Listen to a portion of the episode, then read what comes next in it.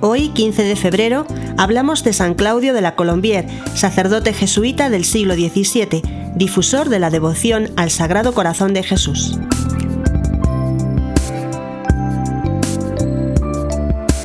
San Claudio de la Colombier nació cerca de Lyon, en Francia, el año 1641. Entró en la compañía de Jesús siendo muy joven y como buen hijo de San Ignacio forjó su espiritualidad en los ejercicios espirituales. En 1675 fue destinado como superior de la residencia y colegio que tenían los jesuitas en Paraí Lemonial.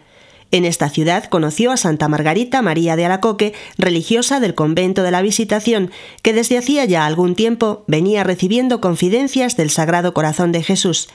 San Claudio era el siervo fiel que el Señor le había prometido a la santa para ayudarla.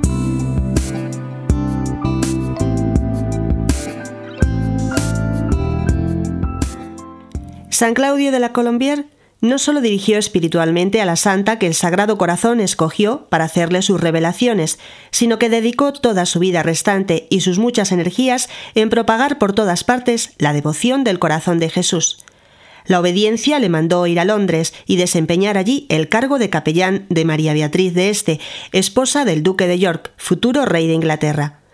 La vida del santo en palacio fue ejemplar, logrando muchas conversiones pero los protestantes le calumniaron injustamente y fue detenido y encarcelado. Por intervención de Luis XIV pudo volver a Francia, pero los meses pasados en la prisión le destruyeron casi por completo su salud.